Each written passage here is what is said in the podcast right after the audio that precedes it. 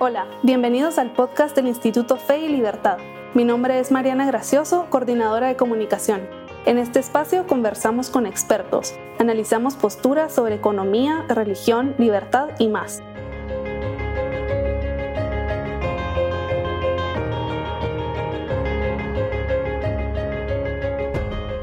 Estamos de regreso en nuestro segmento de Voces Fe Libertad, un espacio del Instituto Fe Libertad de los miércoles de dos y media a una de la tarde. Nos acompaña el doctor Carlos Sabino, historiador eh, de varios temas, pero específicamente a la historia de Guatemala. Ha escrito muchísimos libros muy buenos, muy sugeridos por toda la academia y aquellos profesionales y aquellas personas en general que quieran comprender de mejor forma la historia de nuestro país. El tema eh, del que escribe eh, el doctor Sabino, un artículo en la revista Fe y Libertad, se titula La tergiversación de la narrativa histórica en Guatemala cómo se creó una historia favorable a la guerrilla. Doctor Sabino, es un gusto que nos acompañe. Mucho gusto también para mí. Buenas tardes a todos. Doctor, el, título de su artículo es un título, yo le diría un poco controversial. Usted ha sido un académico, usted ha sido un historiador que realmente ha tratado de presentar una forma diferente de comprender los acontecimientos históricos, tanto relativamente recientes de la historia de nuestro país hasta recuentos un poco más antiguos. Pero bueno, ¿cuál fue el propósito, doctor, de, hacer este artículo en la revista Fe y Libertad? Mi propósito es eh, contribuir de algún modo a despejar esa narrativa tan sesgada que se produjo aquí después de poco antes y poco después de la firma de los acuerdos de paz. Los acuerdos de paz fueron, bueno, entre otras disposiciones que plantearon, plantearon la idea de crear una comisión del esclarecimiento histórico, cosa que ya se había hecho en otros países. Esa comisión produjo un texto y lo mismo la, la digamos, el recuento histórico del arzobispado de Guatemala. Ambos elementos fueron escritos, yo creo, un poco al calor todavía de, esa firma del proceso de paz. La guerrilla acababa de, de, de, firmar los acuerdos, pero son realmente muy, muy sesgados. Son muy favorables a la guerrilla. Yo eso lo comprendí apenas llegué a Guatemala aquí hace más de 20 años y entendí que era una historia un tanto inverosímil la que se estaba presentando. Me puse a investigar, aparte de mis tareas, eh, digamos, como docente, me puse a investigar esa historia y encontré que realmente lo que parecía inverosímil era inverosímil. Y te voy a dar un solo ejemplo. En esas narrativas aparece el ejército luchando contra comunidades indígenas. No se explica, ni siquiera se menciona a veces que hay una guerrilla. Entonces, hablar de un actor militar que está desarrollando acciones sin explicar contra quién las está eh, desarrollando, contra quién está ejecutando esas actividades militares, bueno, ya presenta un sesgo muy grande.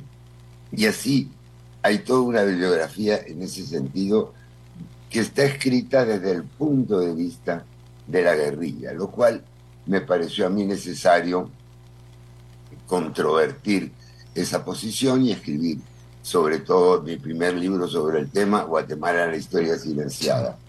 Y viendo que el ambiente no promueve un debate muy abierto aquí, no hay mucho donde debatir abiertamente, decidí hacer este artículo para la revista Fe y Libertad porque me parece que hay que plantear varias cosas en ese sentido, que la historia eh, se suele usar y se puede usar como herramienta política, pero ese no es el fin de un verdadero historiador.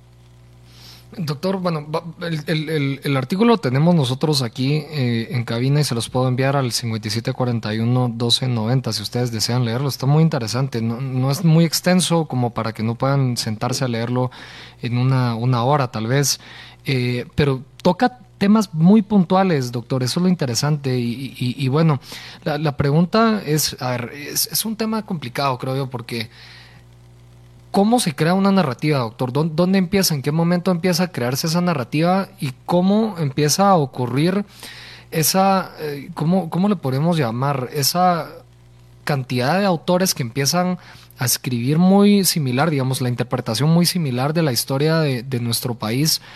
¿Cuándo inicia y cómo inicia ese proceso de tergiversación del que usted habla en su artículo? Bueno, el proceso, mira, no, no he estudiado yo el proceso desde el punto de vista histórico, pero el proceso, por lo que yo he visto, comienza en la prensa. Okay. Y en la época del conflicto armado tenemos dos niveles. Tenemos la prensa oficial y tenemos los críticos a la prensa oficial, que no estaban tan silenciados como han dicho algunos, pero en fin, tenían otra posición. Entonces comienza desde la prensa, de los viajeros, los comentaristas, las personas que están en contacto ahí, porque estamos hablando de bandos en lucha.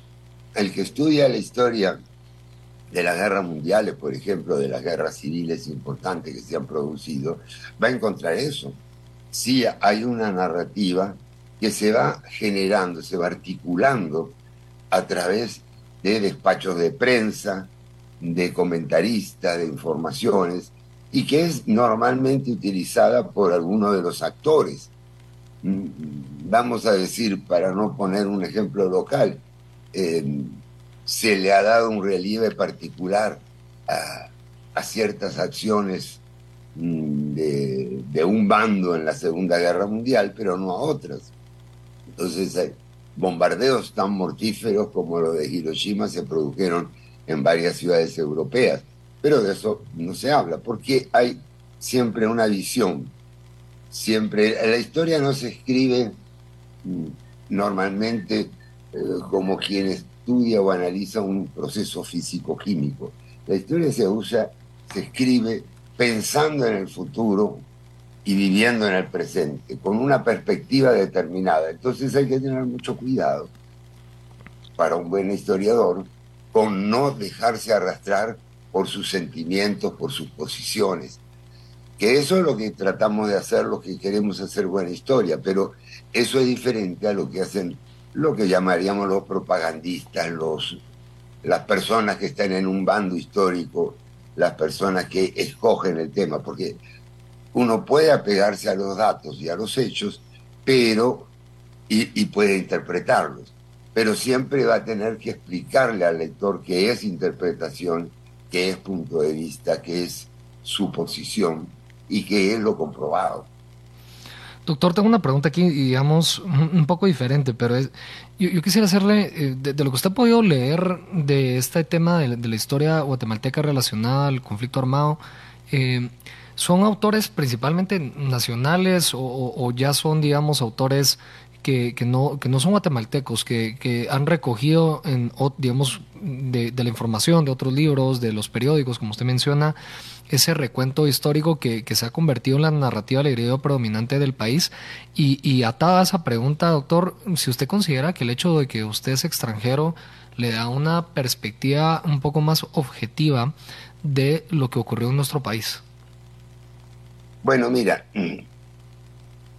cuando uno lee libros de historia debe cuidarse muchísimo en, eso que tú acabas de decir, de dónde viene la información. Sí, aquí los primeros críticos estaban ligados o a la guerrilla local o a personas favorables a la guerrilla en los Estados Unidos, básicamente.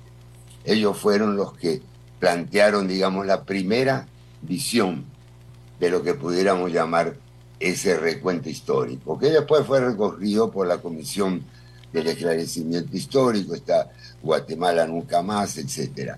Ahora, lo que uno observa cuando se pone a analizar es que esas repeticiones, o que esa, eh, eh, vamos a decir, esa uniformidad en las, en las versiones, viene de simples repeticiones.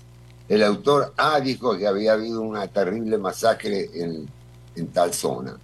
Y el autor B lo que hace es copiar eso y pone la referencia al autor A.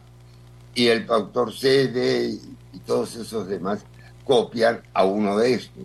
Entonces tenemos que todo el mundo habla, por ejemplo, en el caso guatemalteco, de 200.000 víctimas, 200.000 víctimas fatales. Y eso fue quizá el punto concreto que más me, más me llevó a mí a ponerme a trabajar en esto. Desde todo punto de vista, no era posible, ni por la intensidad del conflicto, ni por razones demográficas, ni por los testimonios, ni por incluso los testimonios escritos de la gente proguerrillera. De ninguna manera era verosímil que hubiera muerto una cantidad tan grande de personas parecida a la de la guerra civil española o a la de la guerra eh, civil de Estados Unidos.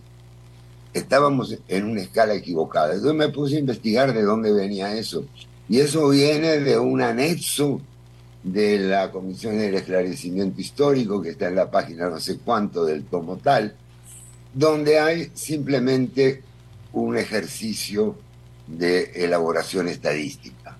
Entonces se toman dos bases de datos, o tres, una de veintitantos, dos de ellas de veintitantas mil personas, una de once mil o algo así. Se hacen una serie de cálculos estadísticos y ¡pah! Tenemos doscientas mil personas muertas. No han sido desenterrados los cadáveres, no se han evaporado los cadáveres, no fue tanta la gente que, que participó, no hubo ninguna gran batalla aquí, incluso ni siquiera comparables lejanamente a la, de, a la del Salvador. Entonces, de esas cifras que saca un señor estadístico de apellido Boll en un anexo de una comisión oficial, bueno, se repite y se repite y se repite. Pueden entrar a la wiki, a la Wikipedia, por ejemplo, y van a encontrar por todos lados 200 mil, 200 mil. Algunos se actualizan, algunos dicen un gran número de muertes, por ejemplo, varios miles de muertes, cosa que es correcta. Pero la mayoría, por pereza mental, por poco trabajo que se realiza, pues copian y copian y copian. Entonces, así se va construyendo una especie de narrativa. Yo quería decirte algo además, porque me parece que aunque no me lo pregunten es importante. Yo desconfío creo que es una idea totalmente equivocada crear comisiones del esclarecimiento histórico. No hay una historia absoluta, verdadera, irrefutable y terminal. No, la historia tiene que ver, no es subjetiva, pero tiene que ver con puntos de vista. Y esas comisiones tienen el punto de vista de la mayoría de esas comisiones. Mm, y cada uno de los actores va a empujar la historia hacia ese punto de vista. Eso se nota mucho en el caso este que estamos analizando, cuando se analizan las causas del enfrentamiento armado. Eh, doctor, vamos a ir a un pequeño corte comercial. Realmente le agradezco que nos esté compartiendo pues, esta, esta información. Es un artículo que publica el doctor Carlos Sabino en la revista de Fe y Libertad titulado La tergiversación de la narrativa histórica en Guatemala, cómo se creó una historia oficial favorable a la guerrilla.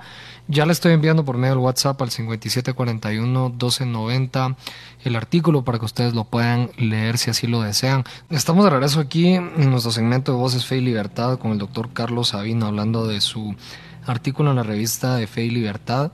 Y bueno, ya hemos hecho un primer análisis de de por qué y cómo es que termina surgiendo esa, esa narrativa eh, que se va, eh, ¿cómo le diría yo?, reforzando cada vez que alguien vuelve a escribir sobre el tema y toma como referencia lo que ya está escrito. Entonces, cuando lo que ya está escrito es bastante y tiene cierto sesgo, termina creando historia, ¿no, doctor? Termina creándose una historia ya, ya que, que las personas dan por hecha, cuando hay tal vez matices o sutilezas o incluso no sé si usted considera que, hay que replantear por completo la forma en la que entendemos el conflicto armado en Guatemala.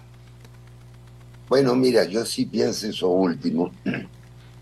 Y creo también en lo otro que dijiste. Y me apresuro a decir que eso no pasa solamente en el caso guatemalteco, pasa en el caso de la, del enfrentamiento argentino y pasa desde las guerras públicas y desde las guerras eh, del Peloponeso en adelante. Sí, la historia es un arma demasiado importante, demasiado útil, aunque no se lo vea a primera vista, como para que la dejen de lado propagandistas, políticos, militares, etc. Eh, esa es, digamos, la, la, primera aproximación. Y yo estaba diciendo que sí, a veces hay que hacer replanteos. Y en este caso el replanteo es interpretativo.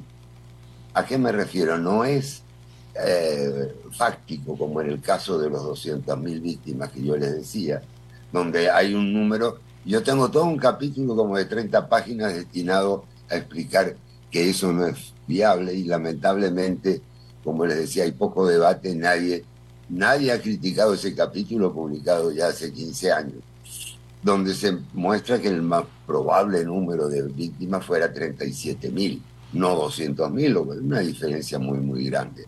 Pero también hay replanteos necesarios, sobre todo en el nivel interpretativo. Por ejemplo, en la Primera Guerra Mundial, que fue un conflicto entre varios imperios europeos, la narrativa oficial terminó diciendo que Alemania era la agresora. Y fueron agresores entre sí, porque Rusia también fue agresora, el imperio austrohúngaro también. O sea, seleccionar un país como agresor en un conflicto de cuatro o cinco grandes potencias ya es, obliga a la necesidad de un replanteo muy grande. En el caso guatemalteco, el replanteo hay que hacerlo por lo que se llaman las causas. Las causas de un enfrentamiento armado deben ser rastreadas también a partir de los hechos. Hablar de que la pobreza causó el enfrentamiento armado no explica mucho, porque la pobreza ha estado presente en nuestra sociedad desde tiempo inmemorial, desde la colonia por lo menos. Hablar de discriminación, de racismo, de desigualdad, aplica lo mismo. Entonces, se seleccionan algunas causas generales de tipo socioeconómico y se las presenta como causas eficientes, prácticas, concretas de un enfrentamiento. Y el enfrentamiento viene de gente concreta. Y esa gente aparece en escena luego de la Revolución Cubana, con apoyo de la Revolución Cubana. O sea que es un enfrentamiento que no es provocado por factores de largo plazo, sino por una coyuntura política. Y no es un levantamiento espontáneo porque lo, simplemente basta con ver quiénes fueron los actores, los que iniciaron, los que propiciaron ese levantamiento y organizaron el grupo guerrillero contra un gobierno que en ese momento era constitucional, que fuera malo o bueno no tiene la menor importancia. Y entonces el conflicto aparece dentro de un marco diferente. No es la pobre gente que reacciona contra sus malas condiciones, sino es un grupo de intelectuales, militares, civiles, etcétera, que intentan aprovechar las condiciones para derrocar un gobierno y crear un nuevo sistema sociopolítico. Entonces, ahí sí hay que hacer el replanteo que yo lo hago en todas mis obras y que afortunadamente encuentro que varias personas ya, digamos que ha abierto un cierto camino para que otras personas también incluyan, digamos, esta visión mucho más apegada a los hechos históricos que lo que está en la comisión o lo que está en el REMI. Es, es interesante y yo, creo que es, sí es importante tener esta, esta nueva perspectiva, ¿verdad? Digo nueva porque creo que, doctor, usted ha sido alguien que ha, tratado realmente de desmitificar algunos elementos o la totalidad de los elementos, como estábamos hablando, que, que han compuesto la narrativa predominante. Y usted toca en su artículo sobre las causas del conflicto que nos estaba comentando justamente ahorita, un poco sobre la falta de opciones políticas, que me parece un argumento también interesante el carácter del conflicto armado, que, a ver, muchas veces se suele decir que fue una guerra, ¿no? Una guerra interna. Eh, entonces, incluso el elemento conceptual creo que es, es, importante. Y por último, tiene el, el, argumento, es que de verdad que les recomiendo que lo puedan leer sobre el número de víctimas fatales. Y ahí recoge el doctor un poco del, ¿no? de lo que ha escrito en otras ocasiones sobre ese tema. Yéndonos al final eh, de su artículo, doctor, nos menciona un poco las consecuencias de esa tergiversación y ahí recoge, si no estoy mal, cinco consecuencias. Quisiera profundizar tal vez sobre las que considera que son más importantes que tengamos en, consideración. Bueno, mira, dos o tres cositas antes de eso. Sí. En primer lugar, sí lo has apuntado, pero quería resaltarlo. La idea de que este no fue un conflicto que apareció de la nada. Este conflicto apareció en el marco de la Guerra Fría y la Revolución Cubana y Fidel Castro eran parte integrante de esa Guerra Fría de un bando totalmente definidos. Nadie puede negar que estaban con la Unión Soviética y el comunismo. En segundo lugar, mm, decir que no había salidas es una justificación política. Hay salidas. En el momento en que se comenzó la guerrilla, funcionaba un parlamento multipartidista, funcionaba un, ejecutivo elegido en elecciones libres, quizá las más libres que se habían desarrollado hasta ese momento. O sea, decir que no había salidas es casi como una metáfora para justificar cualquier acción. En cualquier momento se puede hablar entonces de corrupción y decir vamos a levantarnos contra el gobierno corrupto. Claro. Pero como todos los gobiernos tienen algo de corrupción, este, dividiríamos en una justificación permanente de la guerra. Es fácil justificarlo, Entonces yo, creo que en ese sentido eh, hay un fallo conceptual muy serio. En cuanto a las consecuencias, mira, pues, afortunadamente esas consecuencias se han ido disipando. Quedan algunos riesgos muy serios. El, la primer, el primer problema que ha sobrevivido de esta interpretación es que todo el aparato escolar ha tratado de ser subordinado para, digamos, penetrar ideológicamente a la juventud. Eso no se ha logrado, pero en todo caso sí queda un resabio muy importante y lamentablemente no hay mucho material para esos niveles que puedan contradecir, digamos, esa, las debilidades evidentes y las distorsiones de esta versión oficial. La otra cosa que queda, y para mí es moralmente importante, es que si aceptamos que no había salidas en el contexto de un gobierno como el que les estoy planteando, si aceptamos que no había salidas, ese argumento se puede repetir en cualquier momento. Y entonces estaríamos a las puertas de una inestabilidad perpetua. Estaríamos viviendo en el conflicto. Si yo digo no hay salida contra el régimen de Vamos a poner ejemplos no tan cercanos de Berger de Colón o de Portillo. Y entonces me voy al monte y monto una guerrilla, pero una cosa es un mal gobierno, que casi todos lo son. Otra cosa es que no haya posibilidades de luchar. Y esas posibilidades pues, tienen que ver desde el mundo de la academia, de la prensa, de las organizaciones políticas, de las redes sociales, etcétera. Entonces, eh, nadie se ha retractado de eso y la verdad que sería interesante que, hubiera algún tipo de cambio en esa mentalidad, porque les digo, abre la puerta a cualquier barbaridad política.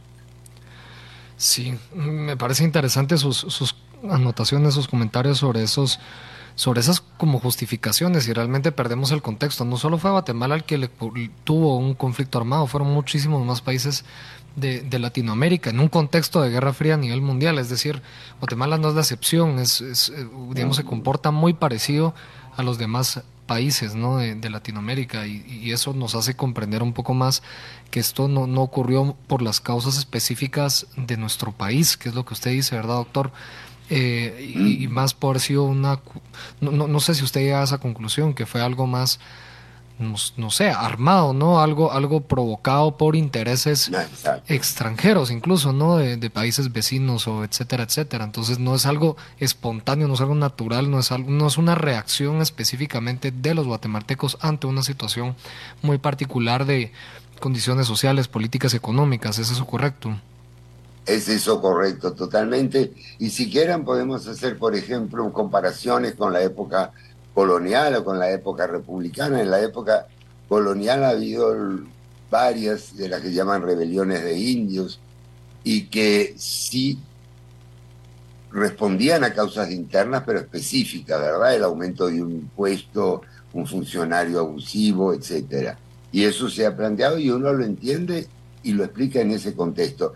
En la época republicana también ha habido muchos alzamientos, generalmente, y esto se repitió varias veces, se armaba una partida de hombres armados y penetraban desde alguna de las fronteras. El caso más conocido es el de la reforma liberal con, con Justo Rufino Barrio. Ahí se puede decir que no había salida. Realmente habría que estudiar caso por caso pero en muchos de ellos realmente había una dictadura férrea y, no se podía organizar una oposición de ningún tipo. Entonces es importante comparar las cosas, tener esa visión, lo cual yo sé que cuesta trabajo, trabajo intelectual, pero si queremos tener una evaluación correcta, una evaluación no sesgada de nuestro presente y actuar en consecuencia, porque la historia es como para un paciente el diagnóstico de lo que le sucede, o, la historia clínica, digamos así, que ha seguido. Bueno, pues este, es importante renunciar quizá a esa pretensión de imponer una ideología y trabajar y concentrarse en escribir o simplemente en leer y en reflexionar sobre lo que se ha escrito. Doctor, de verdad que le agradezco mucho y, creo que un poco también de lo que pude leer de, su artículo es como tratar de romper con esa incluso romantización que existe de, esa narrativa, ¿no? ¿Verdad? Que creo que es importante. Eh, un, ¿Algún último comentario, doctor, rápidamente antes de despedirnos? De mi parte les diría, bueno, estudien historia, lean a todos, me gustaría que me lean a mí, pero lean a todos, comparen, busquen la relación de los hechos y entiendan que conocer ese pasado es importante para entender lo que pasa hoy, lo que va a pasar mañana.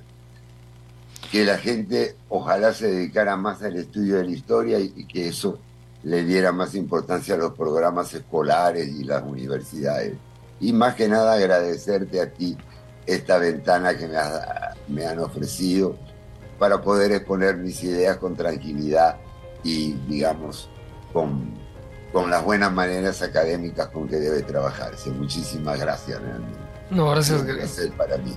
Gracias de verdad, doctor, por, por darnos este, este tiempo. Y, y, bueno, recordar que tenemos nosotros el documento al que hicimos referencia, un artículo académico que escribió el doctor Sabino en la revista Fe y Libertad. Lo pueden solicitar al 5741-1290. Le agradezco, doctor.